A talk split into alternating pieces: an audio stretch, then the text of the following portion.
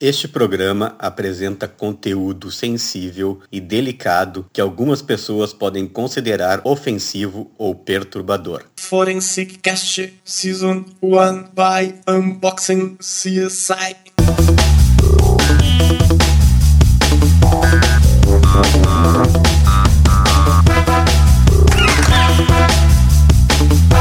Olá, estamos começando o 21 episódio de Forenscast, uma produção Unbox CSI.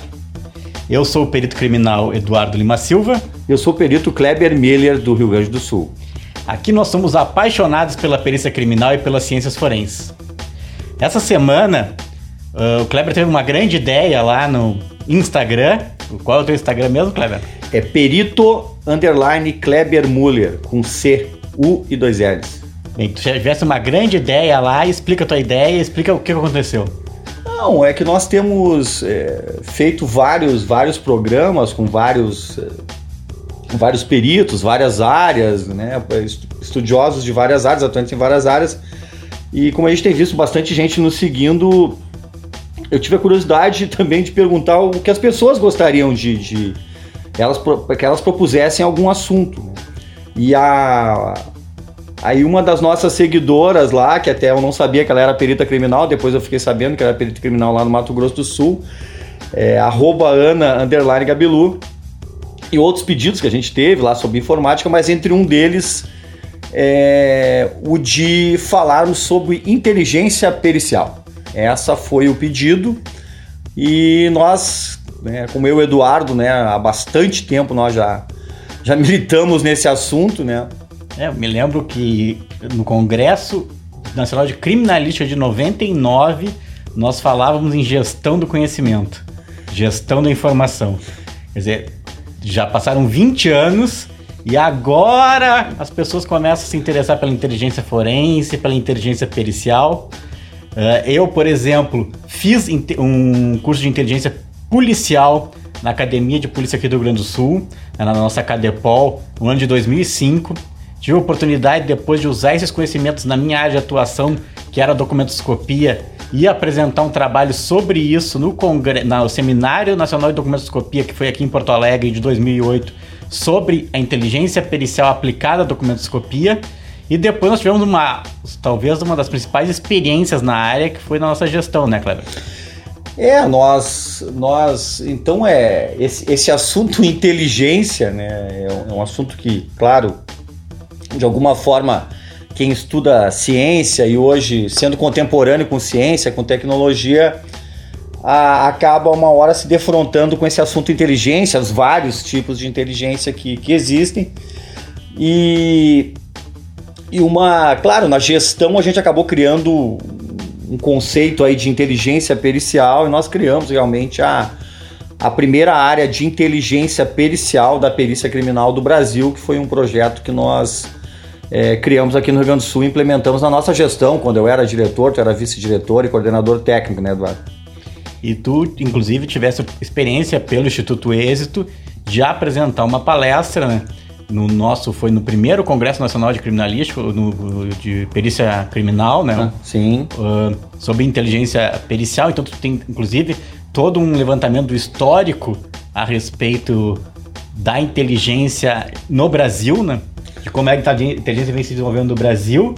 E talvez fosse interessante começar então por esse momento, mas dizendo que nós vamos chegar na aplicação na área fina, mas vamos com, com, por partes. É, vamos por partes.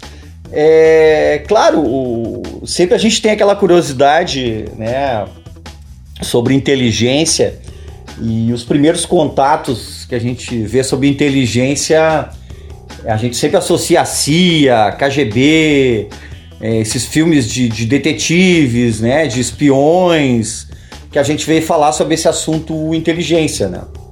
Então, claro, nós criamos a área de inteligência e depois, a pedido, eu, eu cheguei né, a presidente do Conselho Nacional dos Dirigentes Órgãos Periciais do Brasil e os próprios dirigentes dos outros estados ficaram curiosos é, sobre o que, que realmente fazia essa área de inteligência pericial, porque se via muito falar sobre inteligência policial. E até para fazer essa apresentação para eles, E também uma outra curiosidade, né, Eduardo, que saiu na época que nós estávamos na direção o, o primeiro curso de inteligência da Secretaria de Segurança e eu era aluno e professor, porque eu, eu eles me solicitaram que eu, que eu ministrasse uma cadeira, é, uma das matérias ali no curso sobre inteligência. Eu falei sobre inteligência de, de imagens, imaginamento aéreo, uma outra coisa que eu também estou trabalhando agora. E, e até para o conselho, esse pedido do conselho dos dirigentes, eu fiz esse estudo e fiz uma apresentação para eles. E essa pesquisa que eu fiz sobre essa história a, da inteligência, não só no Brasil, mas ela acaba se comunicando com a inteligência no mundo, né? Então, nós temos alguns relatos é, a, sobre a, lá da Primeira Guerra, que já começou a se falar com a Revolução Russa, depois 1914, 1918, a Primeira Guerra Mundial. Então, teve um movimento lá atrás aqui no Brasil do, do tenentismo, né? Aquela aquela revolta dos, dos tenentes na história do Brasil. E lá em 1927 se fala é, um decreto que cria, né? Então seria a, formalização do Mar de Inteligência do Brasil em 1927, né? Da criação do, do Conselho de Defesa Nacional.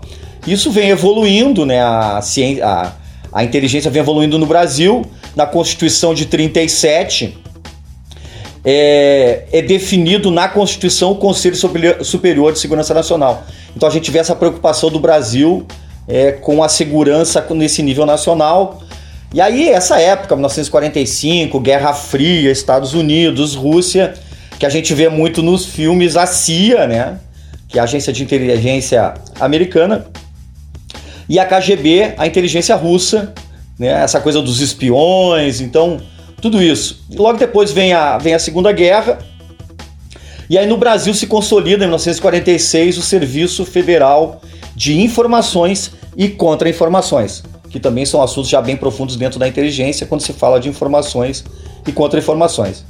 Tá, isso vem evoluindo e depois realmente com a, com a, com a Revolução de 64 se cria o SNI, o tão muitas vezes as pessoas já devem ter ouvido falar do SNI, que foi o primeiro Serviço Nacional de Informação que trouxe uma área de inteligência, uma estrutura re nacional, realmente aí um órgão, né, as atividades de informação visando a segurança nacional. Claro, né, isso é uma coisa de criação do governo, interesse de toda essa inteligência. Aí se fala no prólogo, em 77, que seria o primeiro equipamento de, de, de criptografia, vem evoluindo até que nós chegamos na agência que nós temos hoje de inteligência, que é a ABIN, que é a Agência Brasileira de Inteligência. É, depois se falou muito né, com as torres gêmeas, aquele atentado. É, se fala muito sobre o, a, o, crescimento das agências de inteligência no mundo. Isso vem avançando, né, e no próprio Brasil, tanto que os órgãos de segurança federal e estaduais, a preocupação se cria um sistema de inteligência de segurança pública, né, com o decreto de 2000. Deixa eu até fazer uma parte nisso. É importante observar isso e eu eu estava revisando aqui, inclusive, o artigo que eu escrevi quando eu fiz essa apresentação sobre a aplicação da inteligência pericial na documentoscopia.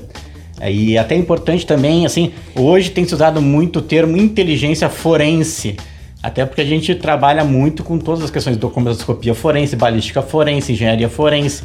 Todas as áreas têm sempre esse aspecto forense, né? Mas nós vamos usar a expressão inteligência pericial porque foi a, a expressão que nós começamos a usar, né? E ela é de mais fácil compreensão né, para as pessoas entenderem que é uma aplicação dos conhecimentos gerados pela perícia. E eu só para fazer então a parte na tua colocação, Kleber, até agora tu mostraste uh, que a inteligência ela surge como estratégia dos países, das nações Isso. organizadas para a sua defesa em geral, né? Como uma estratégia para defesa. E a, a parte da segurança pública já é uma ramificação para a parte interior, né? Para a parte uh, interna do país. É, isso aí, por isso que vem essa. A, é até esses conceitos de inteligência, né? Que isso existe na. A, então, isso aí a gente, a gente sempre aborda isso ah, que nos órgãos policiais, quando se fala muito em inteligência, é muito vezes é associado à resolução do caso. Né? Então, é um, às vezes é uma pessoa disfarçada, é uma escuta, é uma ação naquele caso. Né? E a nossa ideia era a, acompanhando né, toda essa, essa a evolução que a, que a, que a gente tem visto da, da, da inteligência, nós vimos alguns conceitos, né, quando se fala de informações, eu já vi tu falar várias vezes sobre isso, Eduardo, né, sobre informações e inteligência. Então, o que que, como é que acabou culminando na criação da área de inteligência do GP? Porque eu tinha trabalhado em Brasília e tive contato muito direto naquela organização da Copa, segurança da Copa e, e outros grandes eventos com as áreas de inteligência e estava vendo, vendo como é que as pessoas atuavam, a importância dos sistemas, a importância dessa, dessas informações, desses dados.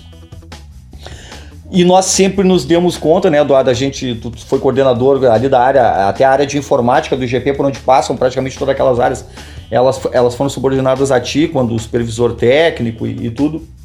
A gente via o, o, o, IGP também se estruturando né, em, em, em sistemas e o controle de todos esses dados, é, placas de carro, endereço, coordenadas geográficas, é, é, os resultados dos exames, né, Eduardo, de sangue, positivo, negativo para droga, para maconha, para álcool. É, então, o IGP, a gente já comentou isso até falando de ciência forense contemporânea, que talvez seja um outro nome para tudo isso que nós estamos dizendo, é, sem dúvida nenhuma, o maior produtor de dados dentro do sistema de segurança pública do Rio Grande do Sul e a perícia é o maior produtor de dados em todo o sistema de segurança pública brasileiro, porque não tem um crime uh, que não vá passar pela perícia com o exame de alguma prova, de algum vestígio, de algum corpo de delito que vai gerar esses dados. E geração de dados, vamos dizer assim, é a célula inicial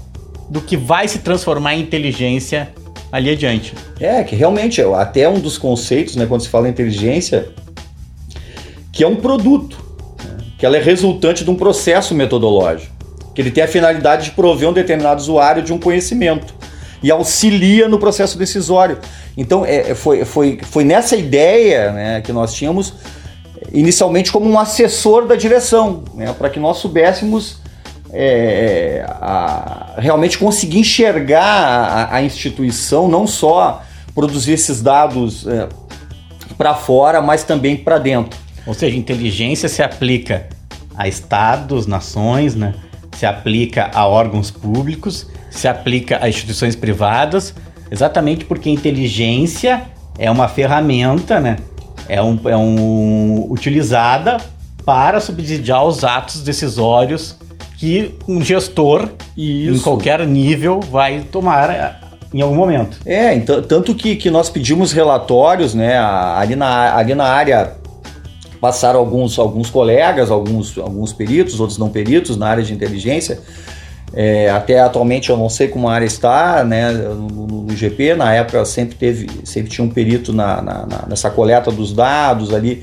A área de informática também ela, ela auxiliava essa área de inteligência mas era, era, um, era um. Claro, isso aí como um projeto inicial, mas a gente acha que deu muito certo. Né? Ah, porque ficou legado, né? Essa coisa continua. Então a gente nota que, que essa área de inteligência ela não só continua, como ela serviu de modelo para outros estados, né, Eduardo? É, nós acompanhamos, é, se eu não me engano, Goiás, agora de cabeça eu nem sei, né? É claro. Goiás com certeza foi um. É, Goiás, se eu não me engano, era o Mato Grosso, o Mato Grosso ou Mato Grosso do Sul é, que o colega também falou que estavam seguindo nessa linha Santa Catarina, a gente viu o interesse dos colegas, ou seja, é uma semente que se plantou, né, é de criar essa área de inteligência é, pericial. Até porque o que, que a gente acaba verificando né, na, na, na, na rotina da perícia, né, Eduardo? Às vezes uma suspeita numa denúncia lá no começo, ela acaba depois dos exames periciais é, se, se confirmando uma outra coisa. Né? Então, às vezes, até uma abertura é, não é. A gente lembra de casa, ah, ah isso aqui foi um suicídio. É, não, daqui a pouco no final tu vê que aquilo é um homicídio. Ah, ou então tu não sabe as condições que aquelas pessoas estavam, às vezes as pessoas tinham é, droga no, no, no, que pode ter interferido em alguma coisa. Então todos esses dados que eles vão acabar sendo é, terminar de ser, eles terminam de ser alimentados no sistema após a conclusão até dos trabalhos, né? Então, claro, é um trabalho de, de é um trabalho longo, é um trabalho extenso, mas que acabou nos municiando de um monte de coisa, né, Eduardo? Ah, eu, eu, me recordo que a gente é, começou a usar muito outras ferramentas também de inteligência, até o próprio.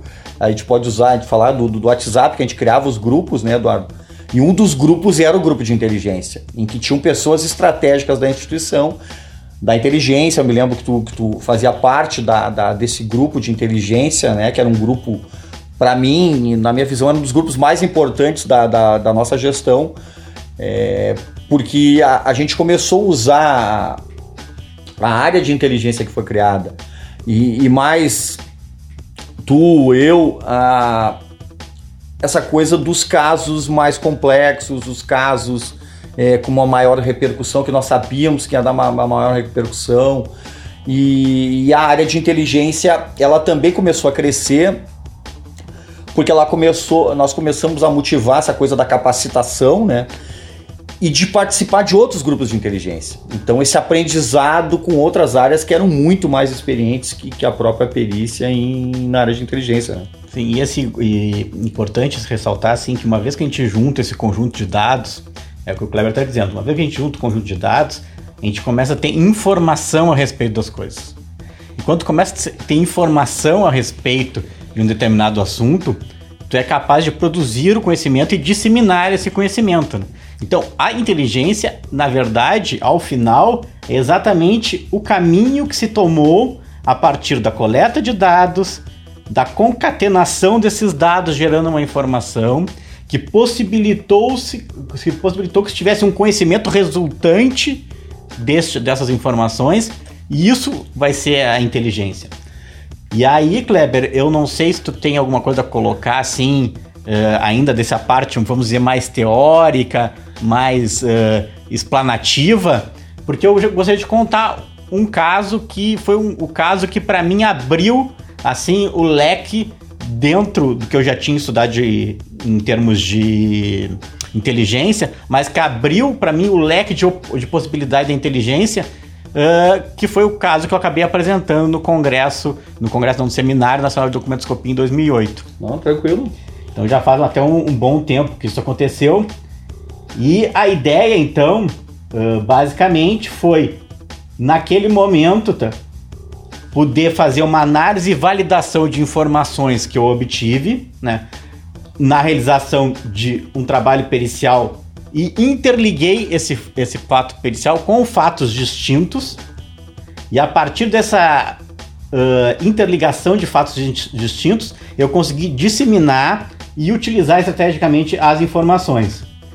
Mas contando exatamente o que, que aconteceu naquele momento, tá? Uh, era diretor, então, lá do GP, já foi nosso convidado aqui no, nosso especial aniversário do GP, o diretor Áureo Martins, o perito criminal Áureo Martins, eu era um assessor dele, né, na área de comunicação, mas assessorava, na verdade, num conjunto outro de atividades da perícia, e ele recebeu, então, do secretário de segurança da época, uma carta que ele tinha recebido de uma promotora, e essa carta dessa promotora era uma carta muito dura. Carta não, um ofício, né? Ela começava assim, ó. Na ocasião que lhe apresento cordiais saudações, venho solicitar-lhe providências urgentes para o esclarecimento de uma situação que está to se tornando comum e que vem inviabilizando o esclarecimento de delitos graves, em razão da desorganização de departamento de perícias ou algo mais grave a ser apurado. E aí ela contava a história, então, que no processo tal lá era indispensável para comprovação da materialidade o resultado da perícia em uma carteira nacional de habilitação, a carteira de motorista, de número tal, que tinha sido solicitada então pela autoridade policial, a perícia ao departamento de criminalística, e o departamento de criminalística, na época, nós estávamos instalando, uh, e conhece bem também essa história, os nossos protocolos lá informatizados, né? o nosso hoje chamado PGP, Protocolo Geral de Perícias, informatizado, e mas quem operava aquela situação para responder delegados, responder promotores, muitas vezes não era um perito, era um servidor administrativo. Então esse servidor respondeu lá que não havia solicitação da perícia que tinha sido solicitada. Não constava no sistema, constava no sistema. o que a, Pra- pe- por o que a- aqueles dados por que aqueles você- dados que foram fornecidos. Tá, e não havia então protocolo do recebimento daquele documento. é, só que a resposta ainda foi mais incrível. Ela dizia assim: mas para esse número de registro da carteira existem outras cinco solicitações com nomes diferentes, pessoas diferentes, mas a sua não deu entrada. Enlouquece qualquer um, né, Kleber? Tu, tu diz assim: o teu não tem, mas tem outros cinco igual o teu aqui pra fazer, né? Então ela pegou. Ou seja, o sistema já começou a. Ele podia dar um retorno de, de informações Não, é que baseadas assim, na análise do sistema, né? O sistema aí era alimentado com a informação que vinha no documento. Claro. Só que não tinha um olhar pericial sobre por que Claro, que aquela informação claro. era essa. Então ela dizia assim, ó, de- de- dessa forma entendo que este órgão eh, ser de máxima gravidade a confusão, ela dizia, né, intencional ou acidental envolvendo a realização de perícias. E tem como consequência a vi- inviabilização da propo- propositura de ações penais idôneas. Então ela pedia que fosse tomada alguma providência. Ou seja, era um pedido, era uma promotora, é isso? Uma, delegada? promotora, Uma promotora. promotora. Você nem Promotora. podia entrar com a ação porque faltavam os dados Sim. e, e a- os laudos. né? Então, o que que aconteceu naquele momento? né? O diretor me chamou e disse: Eduardo, vai lá e resolve isso, descobre o que está acontecendo. Aí vamos aplicar um método de, de inteligência. né?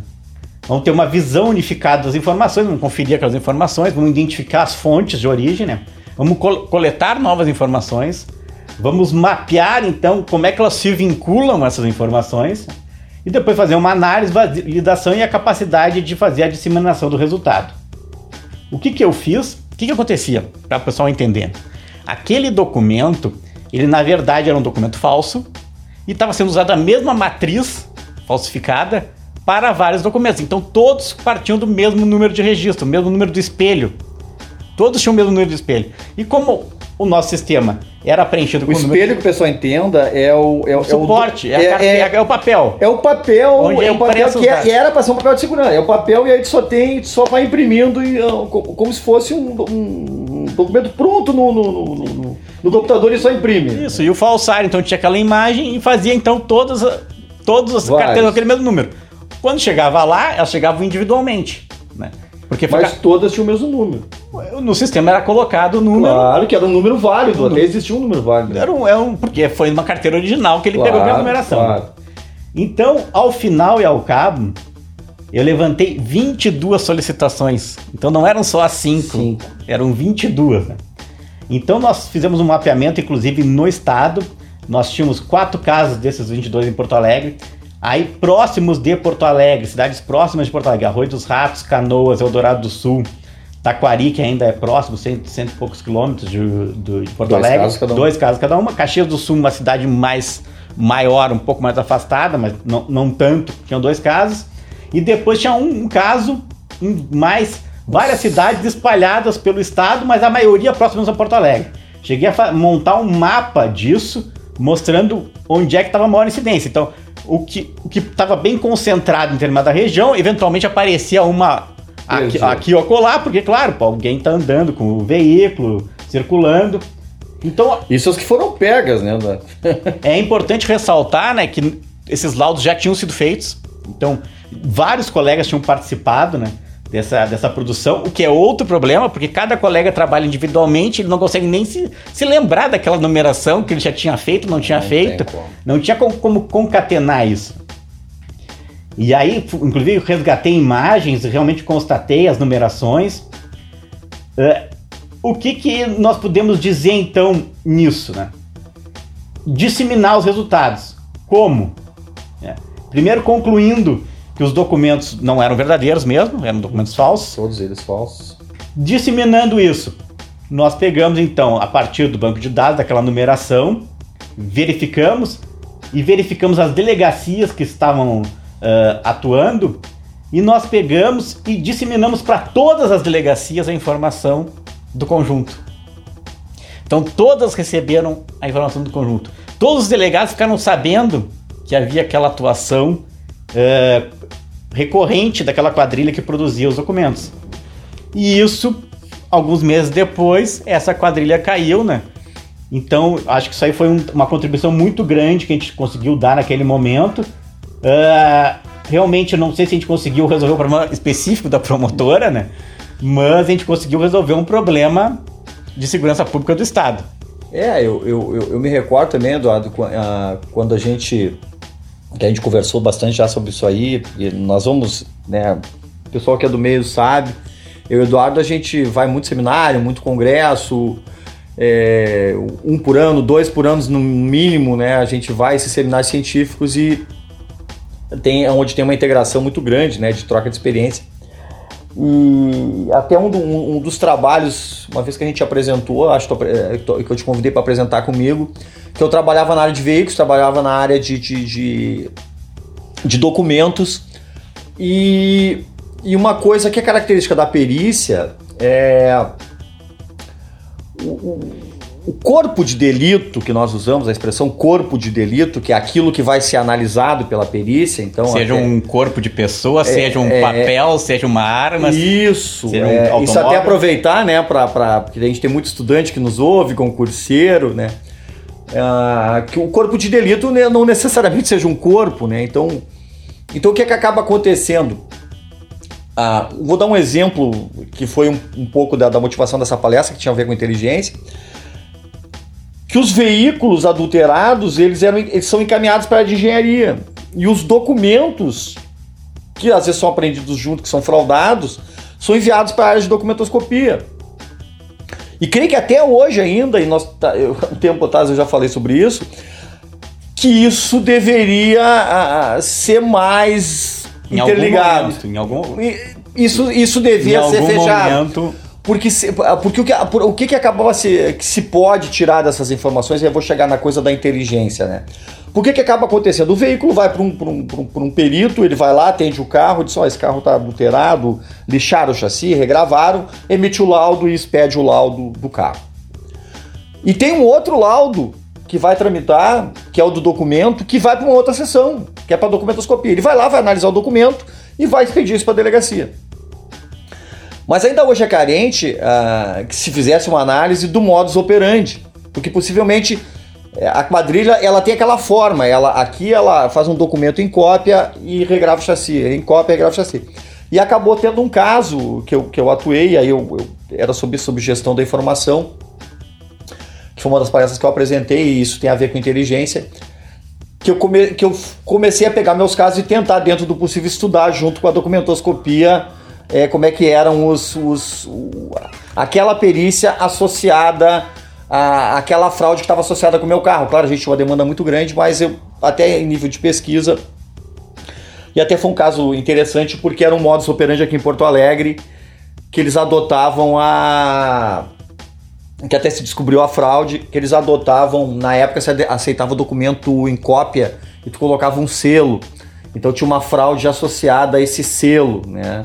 É, de fazer uma cópia do documento, então era um modo, ou seja, era uma pessoa específica em um CRVA que ela facilitava esse tipo de fraude, ou seja, esse estudo da, da, da perícia usando inteligência e, e, esse link de todos os dados é, é, nisso que a gente quer chegar, né, Eduardo? É, é nisso que, a, que esse conceito de inteligência pericial que a gente fala que a, a perícia ainda é muito fragmentada e ela gera muitos dados, mas ao mesmo tempo também ela é muito fragmentada. A gente, cada um atende uma parte. Então, de uma certa forma, a, a ideia que a gente tinha da inteligência é tentar compilar dentro da, do possível os dados e os saberes, né, Eduardo? Que, que eu me recordo que uma das coisas que a gente fez na inteligência, e dados, dados sistêmicos é uma coisa que eu gosto muito de bases de dados, análise de bases de dados, BI elas, os dados podem ser apresentados de várias formas. E eu me recordo que a gente, até um das pessoas que acabou atuando na inteligência, tu vai me lembrar o nome dele, o. Eduardo Moriço. Eduardo Moriço. Que nós vimos assim, não, a, a gente sabia que, eles, que o pessoal da ambiental, ele na época era da ambiental, usava as ferramentas de geoprocessamento, ferramentas GIS. Então a gente fomentou isso, então até nós conseguimos começar a apresentar os dados das bases de dados do IGP sobre uma ótica georreferenciada, com mapas de calor. E eu vou recordar um mapa de calor que. Estabelecendo a, terri a territorialidade do crime. A territorialidade do crime. Então, assim, por isso que essa coisa do uso da inteligência na perícia, não só para resolver os casos, mas também para gestão. Porque daí eu estava me lembrando de uma coisa. eu me lembro que o que, que eu pedi que mapeasse na época? A quantidade de carros pendentes de atendimento, de identificação veicular, tá? Que eram as perícias de chassi. Né? Que pegasse e mapeasse os municípios. E esses mapas de calor, é, eles e outros tipos de mapas, conseguem mostrar em cores diferentes os locais que têm maiores quantidades. Então isso aí acaba virando uma ferramenta que tu enxerga milhares de informações, né? Com um aspecto visual, que tu consegue enxergar a cor nos mapas e saber onde é que nós tínhamos que fazer uma atuação mais intensiva, que era a ideia que nós tínhamos, como a gente tinha pouca gente, é, para usar melhor os, os, poucos recursos que a gente tinha e até uma questão de capacitação. Não sei se tu recorda que nós identificamos que o importante é que a, a, a perícia de Porto Alegre atendia muito no interior, principalmente perícias de carro, né, de chassi. E uma das ideias que nós fizemos, até baseado nisso, não, nós temos que capacitar o pessoal do interior. Então essa análise de inteligência ela acabou sendo uma medida de, de decisão de gestão que nós é, o que, que nós pedimos às vezes para recordar que tu passou tudo isso aí por ti dos peritos daqui passarem um tempo nas regionais do interior treinarem os colegas do interior para que eles atendessem realmente essas regiões onde nós tínhamos talvez uma concentração e, e hoje a gente tem visto eu tenho visto notícias de resultados é, na área de identificação veicular e passou muito por isso né? É, por, por um processo, é, pode ver como isso é um processo longo, mas que a inteligência ela pode auxiliar. Eu me, me lembro de outros, de assassinatos, era muito claro, né? O, a gente pediu que, que, que se alimentasse a base cada local, cada homicídio. Porto Alegre, a grande Porto Alegre, a eram gente cinco, seis locais que realmente eu, eu me recordo, concentravam um... a maior parte dos, dos, dos é, eu, eu, eu, né? recordo de, eu me recordo até, eu, eu vi uma aí, um tra... aí um trabalho que realmente eu acho que cabe elogiar aqui, aquele que permaneceu mais tempo na inteligência lá, que é o nosso colega perito Anderson Morales, né? Então acho que cabe bastante elogiar aí, porque ele realmente se dedicou muito a Não, essa Ele foi essa muito dedicado, ele fazia uma. uma eu, eu me recordo até é, o Morales ele tinha um, tinha um trabalho, muita coisa foi. foi a, gente, como a gente foi criando, e realmente era ele, se não me engano, no Crucius, teve um período que ele ficou sozinho, é, então, então é, foi bastante que era uma coisa meio de garimpo quase, né, Eduardo? Sim, sim. É, tinha uma parte que era garimpo quase das, das informações, ele olhava os laudos, ele... Foi um, foi um trabalho bem, bem legal que o Anderson Morales é, realmente fez ali na, na inteligência. E eu, eu, recordo, teve um dos mapas até que era um, que, que, mostrava direitinho Porto Alegre, realmente falou em si, que eu me lembro de três regiões bem definidas, ali perto do Rubem Berta, Morro Santa Teresa e na Restinga, que mostrava é, a quantidade de... O pessoal que não conhece, são bairros aqui populares de, de Porto Alegre, né? que também tem essa coincidência de terem maior incidência, até porque envolve, a gente sabe que mais de 50% dos homicídios envolvem uh, questões ligadas a tráfico de droga, então são regiões onde facções se estabelecem, né? Então acabam também tendo muito conflitos nessas áreas. Não, e, eu falasse, né, Eduardo, da, da, do emprego da inteligência e, uma das coisas era o, o, monitoramento de mídias e outra que eu me lembro que nós solicitávamos e tá isso até no, na, naquele, acho que é uma portaria, né, que eu, na, na época que, eu, que a gente montou, é, que eu assinei, está publicada, né, no, no Diário Oficial da criação da área de inteligência. Assessoria Técnica de Inteligência. É, ATI, né? Assessoria Técnica de Inteligência do GP. Que ela foi criada, está no Diário Oficial, ela foi publicada em 24 de 8 de 2015. Então, entre as bases né, do que nós montamos era assessorar diretor-geral, auxiliar a Secretaria de Segurança Pública, coleta, processamento, análise, difusão de dados e uma integração entre os departamentos e também entre com a polícia. Então, assim, o que, que acontece? É, o IGP ainda, a Perícia Oficial do Rio Grande do Sul, até isso né, nos dificulta, né, Eduardo? É, estão em prédios né, separados, claro, isso aí agora vai melhorar, né? A, gente participou do processo da, da novo prédio IGP. do novo prédio do IGP, né? Deve estar saindo aí o ano que vem, que vai facilitar muito esse intercâmbio de informações. Então, o que, que a gente começou a usar isso? A gente tá, hum, identificamos que para alguns casos era muito importante a, essa comunicação, que é uma coisa que eu não recordo antes disso, da informação trafegar com uma rapidez é, de alguns casos, né? Claro, a gente não consegue monitorar todos, mas tem alguns casos, né, de comoção. Teve um que eu recordo que é de uma menina no sofá. Eu me lembro outro é, que esse em especial, né, o, o, dos esgorjados, que foi uma chacina. Conta esse aí, então, conta pra é, nós aí esse. É, o, o é, da As informações mais importantes aí sobre esse. É, a, a chacina, esse caso da chacina na Restinga, ele é um caso que eu me recordo muito bem dele, foi... Não, foi... Os, os esgorjados. É, era uma chacina, são os esgorjados da Restinga, né? Eram, mataram... Explica, explica o que é o esgorjamento. É, o, o, o, é uma coisa bem técnica, né? é como cortar, praticamente arrancar o pescoço pela frente, um corte pela frente, né? Que, que por não, trás é degolar é, pela frente, é Exatamente esgorjar. essa diferença que é importante em dizer, porque é. em geral as pessoas usam o, o degolar como genérico, mas é, é, é que a gola, a gola, é, a gola, a gola fica atrás, né? e a, a esgorja. Mas por que também a gente fala muito sobre o esgorjado? A gorja vem do na evolução vem desde a gorjeta, que tem a ver com a gravata, que for pesquisar é, a origem etimológica dessa palavra, ela vem longe. É, mas aí o, mas o que é importante assim, porque nesse caso em específico, é um caso que chocou muito, porque o, o emprego de, de, de, de, uma arma branca, né, de, um, de uma faca, nesse sentido, é, foram mortas três mulheres e uma criança, ainda uma tentativa de tocar fogo nessas pessoas. E pela característica da, dessas mortes envolvendo a, ali tinha umas meninas, envolvendo só mulheres e mais uma criança, ele, ele gerou uma comoção pública muito grande. Né? E como nós nós sabemos, Continua, por favor, Kleber, que tá interessante essa história aí. Não, ah, então o que, o que foi mais, mais, mais importante da, desse caso e esse tráfico da inteligência? O tráfego né, da, da de informações aí da, gerado pela inteligência. É, que, que os laudos e informações do inquérito fossem chegando para que a gente desse um retorno rápido do, do, do caso então, é, ele já teve o exame de lesão, a gente ficou sabendo que ele, ele tinha uma lesão na mão, aí tinha um vidro quebrado.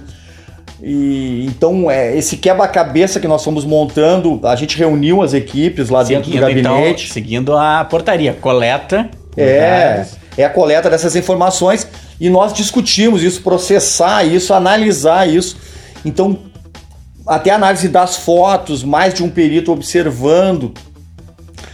E uma das coisas que eu me recordo que, que tinha uma, um dos laudos que foi o, de lesão, que foi feito no DML, eh, no suspeito, ele, ele tinha uma lesão na mão, tinha um vidro quebrado, então nós desconfiamos que, que era possível que, que a gente conseguisse coletar o sangue dele, mesmo em todo aquele sangue, era, era uma quantidade de sangue muito grande, porque as pessoas praticamente perderam a cabeça, né? O, o, aquele corte grande. E nós eh, retornamos até a própria diretora do laboratório, do DNA, do, diretor, do laboratório geral, né, que é, que é a Bianca. Ela, ela, ela pessoalmente foi no local, uh, tem uma, uma coleta que nós temos que é um swab, tipo um cotonete, e a gente acabou, e analisando também um, um cereal, se vocês olharem na internet vocês vão ver, tinha um, uma caixa de cereal que também foi coletado, nós desconfiamos aquilo não fechava né, com a cena, que ele tentou usar aquela caixa de cereal como uma tocha para tocar fogo, usando azeite tocar fogo nas vítimas. Então, é um caso, é um dos casos, né? Nós já falamos o outro também que, que isso aí serviu muito, que é o do aeroporto, mas esse foi um dos casos que eu me lembro que a, essa troca de informações ali, ela, ela tramitou muito rápido, né, Eduardo? Não sei se tu recorda. Sim. E eu, eu acho que um outro aspecto, além desses, de solucionar casos, né, é, é o que, que a gente pode fazer para melhorar a segurança pública a partir dos dados que a inteligência pericial pode coletar. Né? Então é algo que a gente tem comentado aí, falado, que nós estamos falando do, do que seriam as ciências forenses do século XXI. Esses dados da perícia, eles têm uma aplicação para prevenção ao crime, então sabendo as regiões, os territórios onde tem maior incidência de crimes, né? Tu pode agir para enfrentar o um enfrentamento melhor das situações e tu pode inclusive predizer, né, ter, ser preditivo de imaginar uh, aonde o crime pode vir a ocorrer uh, em algum momento, né? Claro que não vai ser algo uh, do tipo Cartesiano, vidente, é. é, vidente, né? O É. vidente, mas Mas tu uh, sabe por, uma, por um valor probabilístico, né? um val- Isso aí. vai ter uma, uma grande possibilidade de verificar isso. E isso tanto é verdade que, por exemplo, nos Estados Unidos já a Universidade do Sul da, da Califórnia desenvolve estudos com um programa chamado, um software chamado Predpol desde 2012 em relação a isso. Na Inglaterra, agora eh, em 2018, começaram um trabalho também de unificação de base de dados de informações para buscar isso. Em Nova York, há um centro lá que trabalha com real-time eh, crime center, monitorando então o crime em tempo real, eh, onde tem a presença tanto da polícia quanto eh, da investigação, quanto dos peritos criminais. E lá tem um sistema que inclusive tinha aqui em Canoas, acho que ainda tem, que quando tem um tiroteio, né, o sistema ele capta o barulho, O áudio. o áudio do, do disparo e comunica. E isso já gera uma reação antes mesmo que tenha alguma vítima. Né? Porque muitas vezes pode até evitar a presença de uma vítima se uma viatura se deslocar para fazer esse atendimento o mais rápido possível.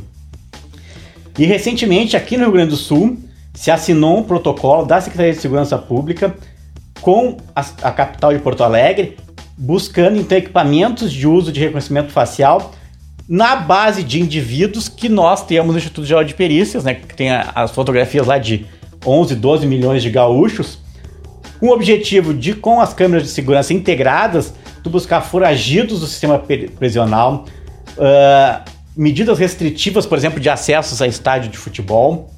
Então, um conjunto de ações que podem se prever. E eu ah, costumo brincar, Kleber, e é uma brincadeira séria, que na verdade a gente caminha muito para aquele filme, o Minority ah, Report Minority Report. né? Nós caminhamos para aquela situação porque nós vamos ser capazes em algum momento e nós estamos muito próximos disso. É uma questão assim ãh, de ajuste de tecnologia.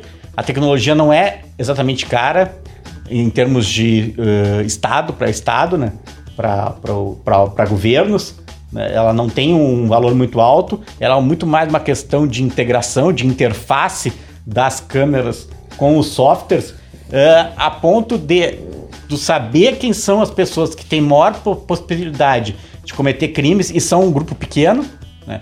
Eu me lembro que tinha uma estatística lá que dizia, por exemplo, aqui em Porto Alegre nós temos 2 milhões de habitantes, eram 1.500 in- 1.500 indivíduos que tinham quatro ãh, ocorrências como suspeitos num período de dois anos.